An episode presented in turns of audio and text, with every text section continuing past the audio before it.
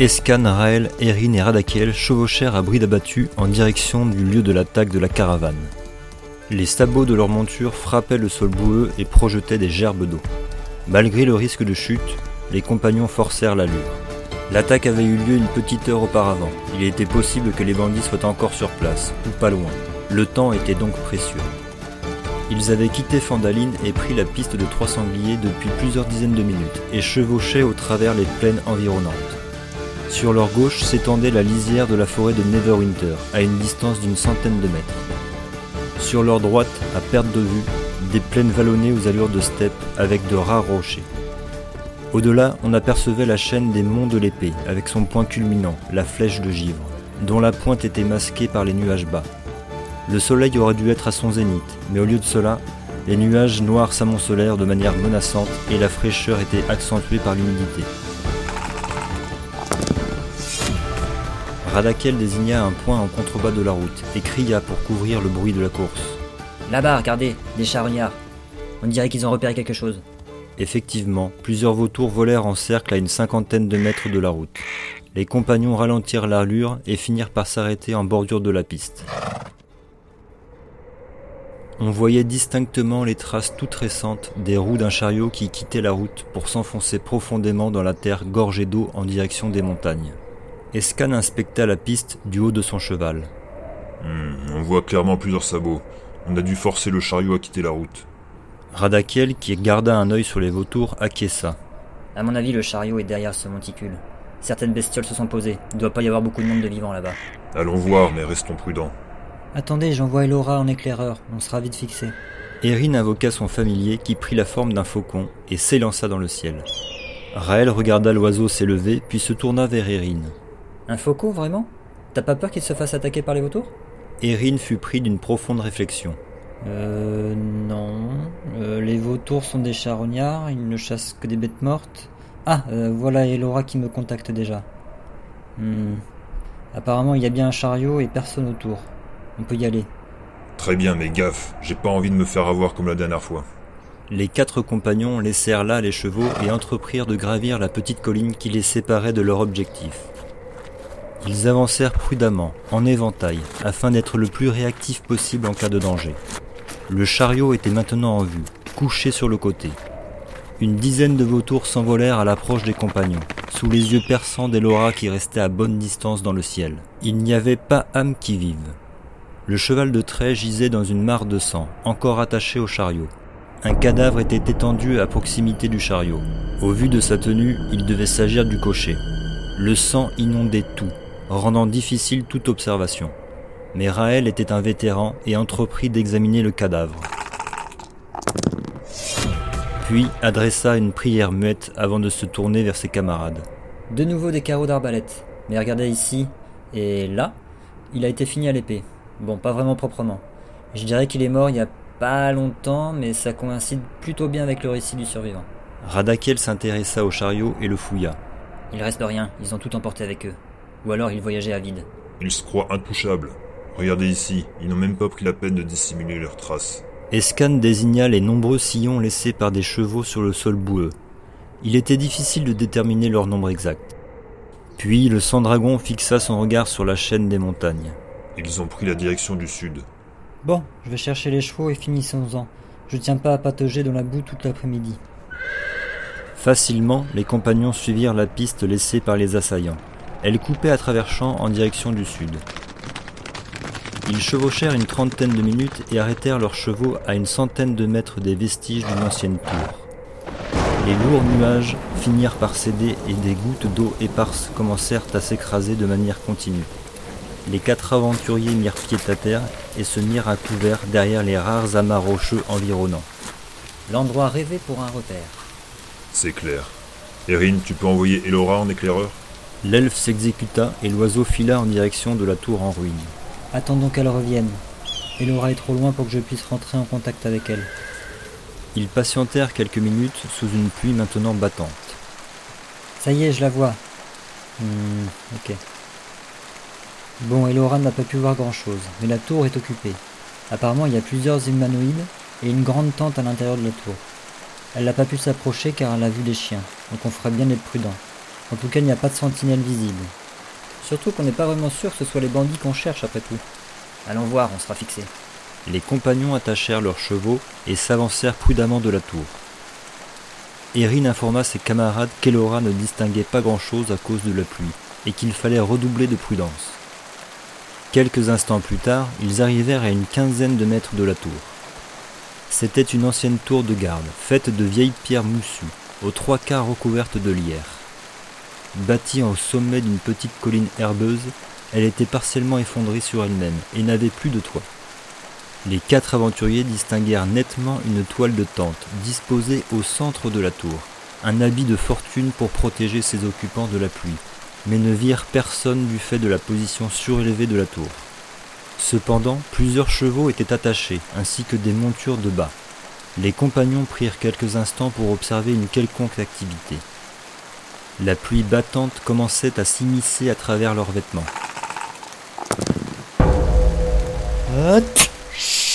Oh, ça va, pardon. C'est ce temps de merde aussi. Bravo, on y repéré. Bon, maintenant, on fait quoi? On sait même pas si c'est ce qu'on cherche. Et on nous tire dessus en plus. Ça va chier Radakel tenta de se fondre dans le décor. Mais l'environnement s'y prêtait mal. Il progressa alors prudemment vers la tour. Escan poussa un hurlement de rage et dégaina son épée à deux mains avant de courir vers la tour. Sa rage décupla lorsqu'il vit deux humanoïdes couverts de poils, des gobelours, lancer une javeline dans sa direction. Il dévia l'une de son épée tandis que l'autre se planta dans l'herbe à quelques mètres de lui. Erin s'avança à son tour en reniflant et ordonna à Elora de se tenir prête en cas de besoin.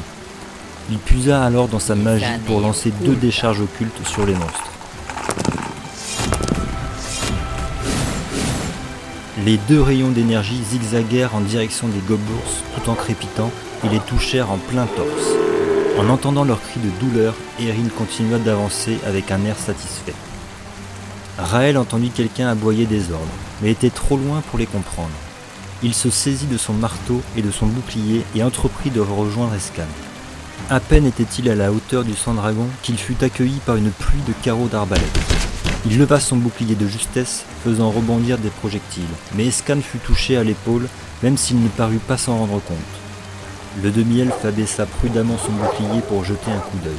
Il y en a au moins 4 ou 5 en plus des gobelours, avec des arbres. Avant qu'il ne puisse finir sa phrase, deux chiens de garde, des molosses, se ruèrent sur lui. L'un aplatit son museau sur le bouclier du paladin, mais le deuxième referma sa mâchoire puissante sur son bras. Raël sentit que le molosse voulait le mettre à terre, mais c'était sans compter sur la force du demi-elfe, qui, campé sur ses positions, tenait bon. Radakiel s'était suffisamment approché pour voir l'ensemble de la situation. Ils avaient affaire à deux gobelours et six humains. Un septième semblait diriger l'ensemble et crier des ordres.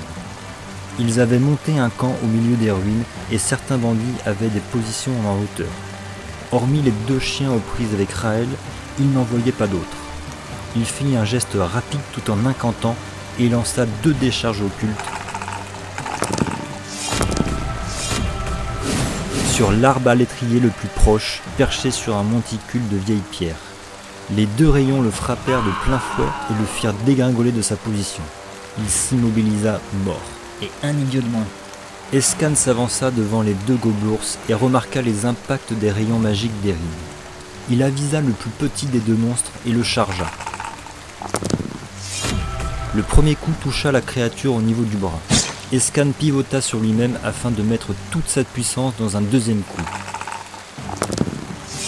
qui fit jaillir une gerbe de sang de la hanche opposée du gobelours qui beugla de douleur. Il tenta de riposter de son Morgenstern, mais ses blessures l'en empêchaient. L'autre gobelours, plus massif, s'avança vers Raël, toujours aux prises avec les deux molosses, et leva son énorme massue dans l'optique d'écraser l'impudent. Raël se dégagea de l'étreinte du molosse juste à temps, puis fit une roulade pour esquiver le premier coup et lâcha son marteau de guerre cramponner à deux mains son bouclier, pour encaisser le choc de la deuxième attaque. Voyant la situation compliquée du demi-elfe, Erin lança deux nouvelles décharges occultes en direction des deux molosses. Les deux rayons déchiquetèrent les deux bêtes qui étaient sur le point de se jeter sur Raël. L'un des bandits qui semblait faire office de chef se lança dans la bataille aux côtés des gobelours tout en apostrophant les arbalétriers. Petit et nerveux, il était vêtu d'une armure de cuir clouté. Ses cheveux longs mouillés étaient plaqués contre son visage tordu par la haine. Il leva son cimetière en direction d'Escan et frappa des stocks et de taille. Escan délia chaque attaque avec son épée à deux mains, provoquant des étincelles à chaque contact. Hélas, il ne vit pas venir le coup de dague, qui transperça ses écailles et se ficha entre ses côtes. Le sang dragon grogna de douleur tandis qu'il sentit son sang chaud s'échapper de la plaie. De son côté, Raël parvint à se relever en adressant un signe de tête reconnaissant à Erin. Il ramassa son marteau de guerre et fit appel à toute sa puissance divine et frappa par deux fois le gobelours. Son premier coup atteignit le monstre au niveau de la poitrine, le faisant se plier en deux. Le second coup l'accueillit à la tête, le faisant chanceler. Raël n'eut pas le temps de se satisfaire. Une nouvelle volée de carreaux, moins nombreuse, l'obligea à s'abriter derrière son bouclier. Deux bandits quittèrent leur position et rejoignirent le combat en courant. Radakiel continua à cheminer à travers les hautes herbes. Il avait pour objectif de contourner autant que possible leurs adversaires pour les prendre dans une sorte de tenaille, grâce à laquelle il pourrait exploiter toute sa puissance. Mais pour cela, il lui fallait déloger les arbalétriers qui campaient sur leur position.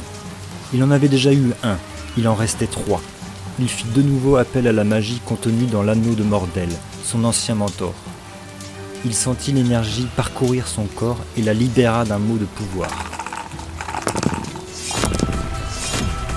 Une nouvelle fois, deux décharges occultes serpentèrent en zigzagant et frappèrent de plein fouet l'un des arbalétriers qui poussa un hurlement de douleur avant de se taire pour l'éternité. Cette fois, les deux autres l'avaient repéré. Escan repoussa la douleur de la blessure dans un coin de sa tête et se concentra sur le gobelours. Il voyait bien que son adversaire était à l'agonie. Ce dernier avait la respiration difficile et son pelage était imbibé de sang. Escan feinta, et transperça d'un coup puissant le torse du monstre.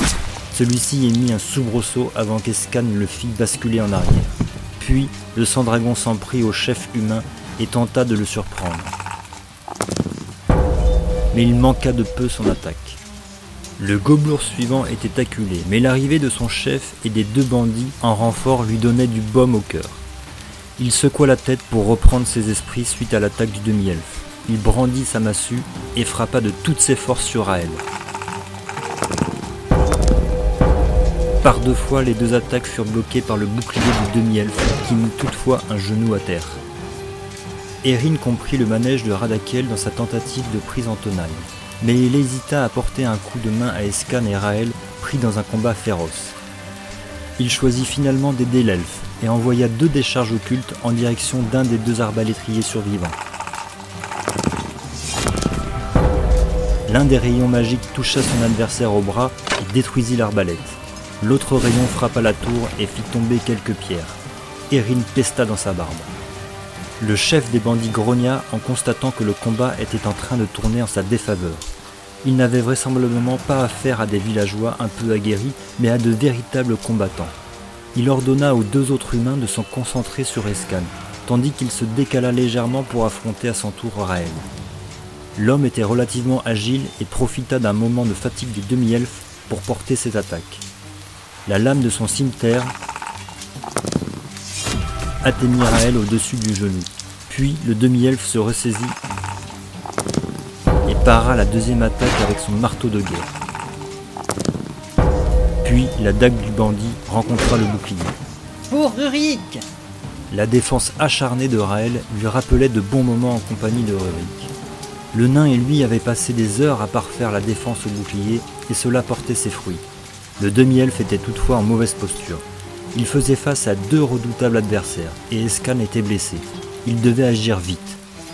Il fit à nouveau appel à la puissance de sa magie divine qu'il transmit à son marteau de guerre. Il abattit son arme une première fois sur la hanche du gobelours qui se brisa net sous l'impact. Le monstre tomba au sol en hurlant. Le demi-elfe abattit une nouvelle fois son arme, qui brisa le bras du gobelour sans une vaine tentative de défense, pour finir par pulvériser sa cage thoracique dans un bruit écœurant. Le moral des assaillants était à la limite de voler en éclats. Les deux bandits attaquèrent Escan de leur cimetière, mais loupèrent leur cible. Ils lancèrent des regards nerveux autour d'eux, cherchant une fuite possible. L'arbalétrier blessé commença à fuir le champ de bataille, mais le second toucha Radakiel au niveau du bras. Celui-ci serra les dents et lança à son tour ses décharges occultes sur le fuyard. Le premier rayon manqua totalement sa cible, mais le deuxième le toucha au niveau du bassin et eut raison de lui. L'elfe se mit à courir en direction de Raël et du chef des bandits, et cria à l'intention d'Erin. Erin, je te laisse le dernier, ne loupe pas celui-là La fin du combat approchait, il fallait en finir. Escan tenta d'abord de se débarrasser des deux bandits. L'épée à deux mains s'abattit sur le premier, qui lui présenta une défense trop molle, ce qui lui fut fatal. Puis le sang-dragon frappa le deuxième du plat de sa lame, qui s'écroula inconscient. Escan se tourna vers le chef des bandits et gronda. Rends-toi, tu es fini Escan vit une lueur d'effroi traverser le regard de son adversaire. Me rendre? Jamais Plutôt mourir Erin, vexé par la remarque de Radakiel, se concentra afin d'exploiter toute sa magie. Ces deux décharges occultes traversèrent le champ de bataille pour frapper avec violence le dernier arbalétrier qui s'effondra comme une poupée brisée. Satisfait, l'elfe s'approcha du combat final. Le chef des bandits était maintenant encerclé. Il n'y avait pas d'issue possible. Sa bande était morte, décimée, envolée ses rêves de richesse. La capitulation n'était pas envisageable. Non, il saurait qu'il aurait parlé, et la sentence serait pire que la mort elle-même. Il poussa un hurlement de rage et se jeta comme un possédé sur Raël, abattant cimetière et dague sans relâche. Hélas pour lui, ils rencontrèrent à chaque fois une défense impeccable. Le demi-elfe contre-attaqua avec son marteau de guerre. La première attaque ne frappa que de l'air, mais la deuxième toucha le bandit à la cuisse. Radakel entra dans la danse avec ses deux épées courtes et profita que le chef avait l'intention détournée pour l'attaquer sournoisement. Véritable tourbillon d'acier, ces deux épées laissèrent de grandes zébrures ensanglantées sur le corps du bandit qui tomba à genoux, les yeux exorbités. Difficile de savoir s'il était déjà mort à ce moment-là, mais l'épée à deux mains d'Escan vint ôter ce doute, ainsi que la tête du bandit qui roula dans l'herbe poisseuse de sang et d'eau.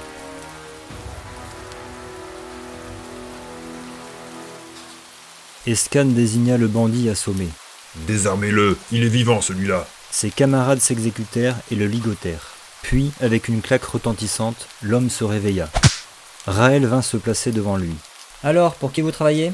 L'homme ne répondit pas et regarda le cadavre de ses camarades. Si tu veux pas les rejoindre, je te conseille de répondre à nos questions. De toute façon, vous allez me tuer, pas vrai? Que je parle ou pas? Écoute, je te promets qu'on te laissera partir si tu coopères. Je suis paladin et je te donne ma parole. Ouais, c'est ça, ouais. Erin traça quelques runes magiques dans les airs et s'avança vers l'homme en lui adressant un grand sourire. Écoute, mon gars, la journée était dure, n'est-ce pas? Ce que je te propose, c'est qu'on te laisse tranquille.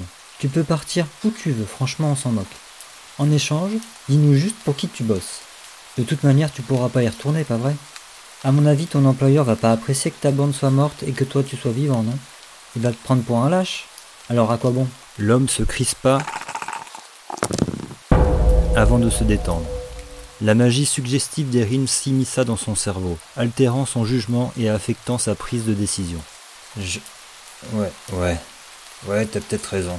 Mais bien sûr que j'ai raison. Allez, dis-moi ce que je veux savoir pour que tu puisses partir. C'est bien vous qui avez attaqué la caravane commerciale, pas vrai? Ouais, on fait ça de temps en temps. On reçoit des instructions par le boss et nous après, bah on leur tombe dessus. Dans la plupart du temps ça se passe bien, mais des fois faut montrer un peu les muscles. Et ce boss, il a un nom et un endroit où on peut le trouver? Son nom c'est Sarsod, Sarsod Beret. Mais il y a que... Enfin, il y avait que le chef qui lui parlait. Il recevait les indications sur les caravanes à attaquer. On avait un, un autre repère. Ici, c'était juste pour euh, attendre que la pluie s'arrête. Notre planque est un peu plus loin, en direction des montagnes, dans une ferme abandonnée. Je vois. Et ils sont nombreux là-bas? Non, il y a que le boss et ses gardes du corps. Ils sortent jamais de la planque. À tout hasard, ton boss, il se fait pas aussi appeler Murmure? Murmure? Non, mais j'ai déjà entendu ce nom-là à la planque, mais je sais pas qui c'est. Je crois qu'il travaille avec Sarsod. Je te rappelle que c'est dans ton intérêt notre petite conversation. Plus tu nous en dis, et plus tu seras tranquille, et plus vite tu seras libre. Écoutez, je vous ai dit tout ce que je savais. J'ai rempli ma part. Maintenant, remplissez la vôtre. Laissez-moi partir. Ok. Tu es libre. Va. Sous l'œil des compagnons, l'homme commença à marcher en direction plein est. Il jeta un coup d'œil derrière lui et se mit à courir comme un lapin. Escan fit quelques pas pour récupérer une javeline plantée dans le sol. Euh, Escan, qu'est-ce que tu comptes faire là? Sans répondre, il arma son bras et jeta la javeline de toutes ses forces. Non La javeline se planta dans l'omoplate de l'homme qui émit un gémissement étouffé avant de s'effondrer.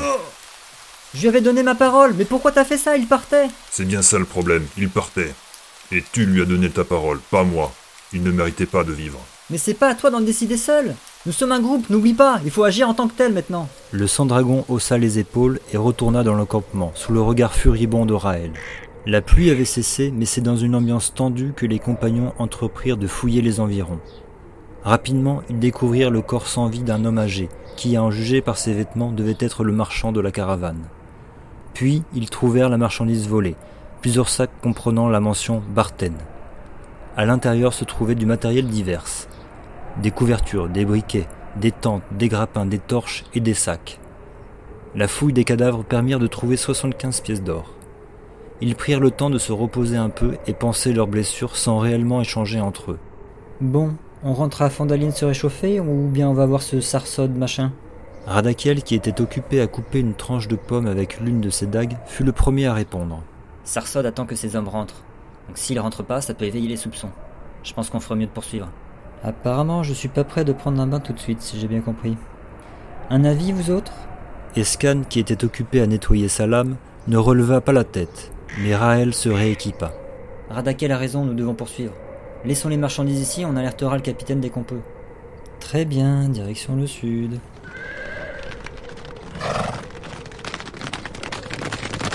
Au bout d'une trentaine de minutes de chevauchée en direction de la chaîne des monts de l'épée, les compagnons arrivèrent à vue d'une vieille bâtisse, sorte de corps de ferme, avec des enclos à moitié détruits. Un mince filet de fumée s'échappait de la cheminée, indiquant qu'elle était encore occupée. Ça doit être la ferme dont il nous a parlé. Tu envoies Elora en reconnaissance? Mais bien sûr, mon cher, je suis content que tu l'apprécies tant. Regarde la puissance d'Elora. Quelques instants plus tard, un faucon survola la ferme et ses environs. Une fois sa ronde effectuée, Elora vint se poser sur l'épaule d'Erin. Apparemment, il n'y a pas de sentinelle. Il y a un abri où sont parqués trois chevaux, mais personne dehors. Deux portes d'entrée opposées. Quel est le plan? Moi, je propose d'y aller directement. Après tout, ils attendent du monde, donc on n'aura pas à se cacher. On entre et on avise à ce moment-là. Euh, c'est pas un peu foireux ton plan là? Mais s'ils sont que trois, on a l'avantage. Ouais, je suis pas convaincu pour autant. Ok, bah sinon, il y en a deux qui rentrent par l'entrée principale et les deux autres par l'autre porte. Comme ça, on les tient en tenaille. Ouais, je suis toujours pas convaincu. Mais si, tu vas voir. Avec Rurik, on a fait plein de fois ce genre de truc. Donc on arrive, toi et moi, on prend la porte principale. Escan et Radakel, vous faites le tour, et puis vous entrez nous filer un coup de main. On est ok? Le plan était établi. Les compagnons reprirent les chevaux pour combler les derniers mètres les séparant de la ferme. Ils arrivèrent dans la cour qui était jonchée de détritus et de bric-à-brac. Accolé à la ferme, un appentis de fortune servait d'abri pour trois chevaux encore pourvus de leur selle. Les compagnons mirent rapidement pied à terre et ne prirent pas la peine d'attacher leur monture. Raël et Erin se rapprochèrent de la porte d'entrée, tandis qu'Escan et Radakel firent le tour discrètement en évitant les fenêtres, afin de se positionner devant la deuxième porte, guettant le début des échauffourées. Raël et Erin étaient en position. Elora, sous sa forme de chat, était aux aguets. Le demi-elfe chuchota. À trois, ouvre la porte à la volée, je rentre en premier.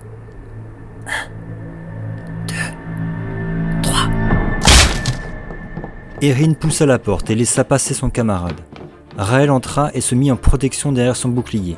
La pièce était rectangulaire, le sol était fait en bois et couvert de saleté. Au centre du mur intérieur, il y avait une cheminée où brûlait faiblement une bûche humide qui dégageait plus de fumée que de chaleur.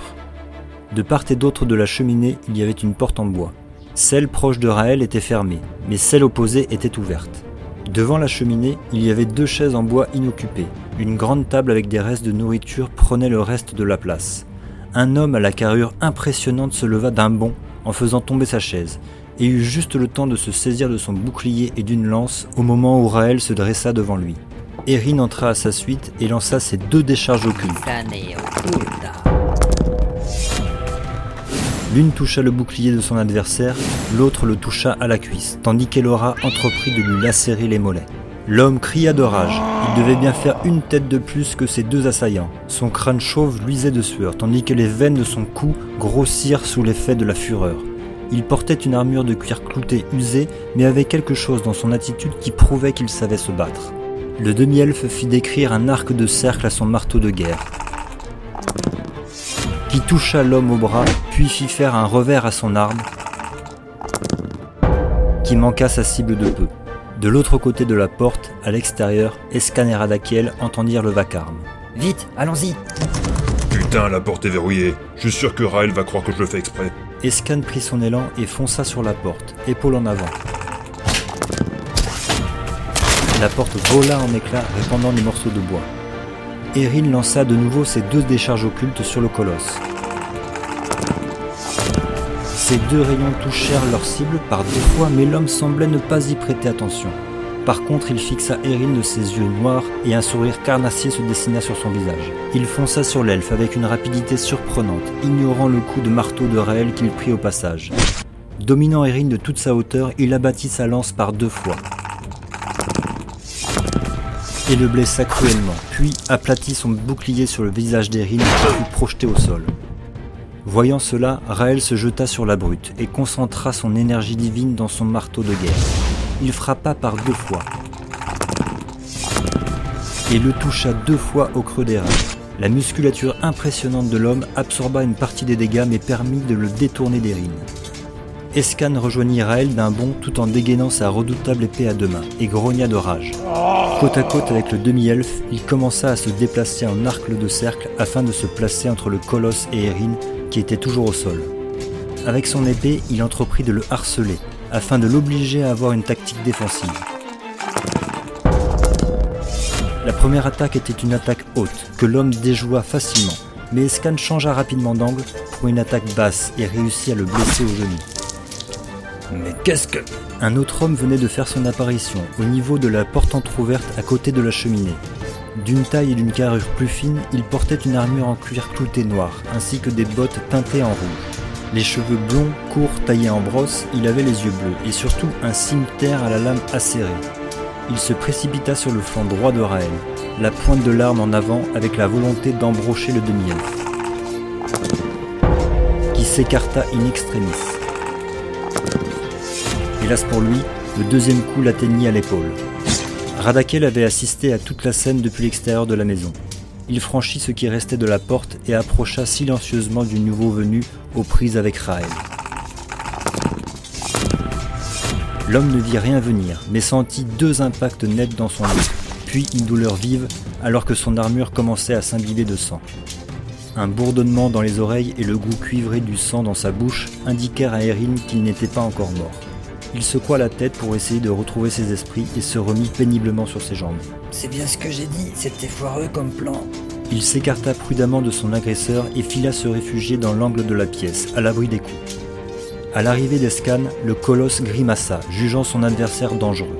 Sarsode On a besoin d'aide Il quitta sa posture défensive imposée par le sang-dragon pour tenter de le surprendre. Il s'avère à elle occupé et avait vu Erin s'éclipser. Il lâcha donc son arme et saisit Escan grâce à ses deux bras massifs dans le but de l'étouffer dans une étreinte digne d'un ours. Ses bras rougirent sous l'afflux brutal du sang, tandis que ses veines grossissaient à vue d'œil. Escan semblait pris dans un véritable étau. Mais c'était sans compter sur la force du Drakeid, qui petit à petit parvient à écarter les bras noueux du colosse pour finalement échapper à son étreinte mortelle. Raël faisait face à son nouvel adversaire en serrant les dents suite à sa blessure à l'épaule. Puisant dans ce qui lui restait de son énergie divine, il brandit son marteau face à l'homme qui grimaçait de douleur suite à l'attaque de Radakiel. Il l'abattit par deux fois, fracturant des côtes au passage. L'homme hurla de douleur et sa respiration devient sifflante, tout en crachant du sang, indiquant possiblement qu'un poumon avait été perforé. La porte à proximité de Raël s'ouvrit à la volée, et un homme vêtu d'une robe marron fit son apparition dans l'encadrement. Sa capuche était rabattue, dévoilant des cheveux longs striés de gris. De taille moyenne, il était maigre et avait un teint gris maladif. Il avisa la situation et se concentra sur Erin, qui était isolée dans un angle de la pièce. Il murmura quelque chose et tendit un doigt osseux vers lui. Une sphère transparente de plusieurs mètres engloba Erin ainsi qu'Escan et le colosse. Le contour de la sphère ondulait légèrement comme les ondes de l'eau d'un étang. Les bruits du combat à l'intérieur cessèrent brusquement. Escan prit note de l'arrivée de l'inconnu, mais resta concentré sur son adversaire. Ce dernier était désarmé et le Drakeid comptait bien en profiter. Il projeta la garde de son épée en pleine figure, lui écrasant le nez. Puis, lâchant lui aussi son épée, il enserra le cou du colosse avec son bras et le tira en direction de la cheminée, un rictus aux lèvres. La respiration plus sifflante que jamais, l'homme se tenait la poitrine. Des gouttes de sueur perlaient sur son visage. Il faisait face à deux redoutables adversaires en la personne de Raël et de Radakiel. Avec un effort surhumain, il fit un pas en direction de Raël avant de foncer sur Radakiel. Il plaça une attaque vicieuse qui toucha l'elfe au niveau du torse, lui infligeant une belle entaille, puis effectua une attaque circulaire qui ne rencontra que du vide grâce à la dextérité naturelle de Radakiel. Ce dernier rebondit sur ses appuis avec grâce, puis pivota sur lui-même avec ses deux épées longues en angle inversé, laissant un X sanglant sur la poitrine de l'homme, déchirant le cuir comme du beurre. L'homme fixa Radakiel incrédule avant que ses yeux roulèrent dans leurs orbites, puis s'effondra. Erin comprit qu'il était piégé dans une sphère de silence au moment où le vacarme du combat cessa brusquement. Pratiquant la magie, il savait aussi que la sphère avait un champ d'action limité. Il s'élança droit devant, en direction du lanceur de sorts qui devait être Sarsod, jusqu'à ce que les bruits du combat lui parviennent de nouveau, et lança ses deux décharges occultes. Le premier rayon atteignit l'homme en pleine poitrine, mais le deuxième percuta le mur en bois, projetant des échardes.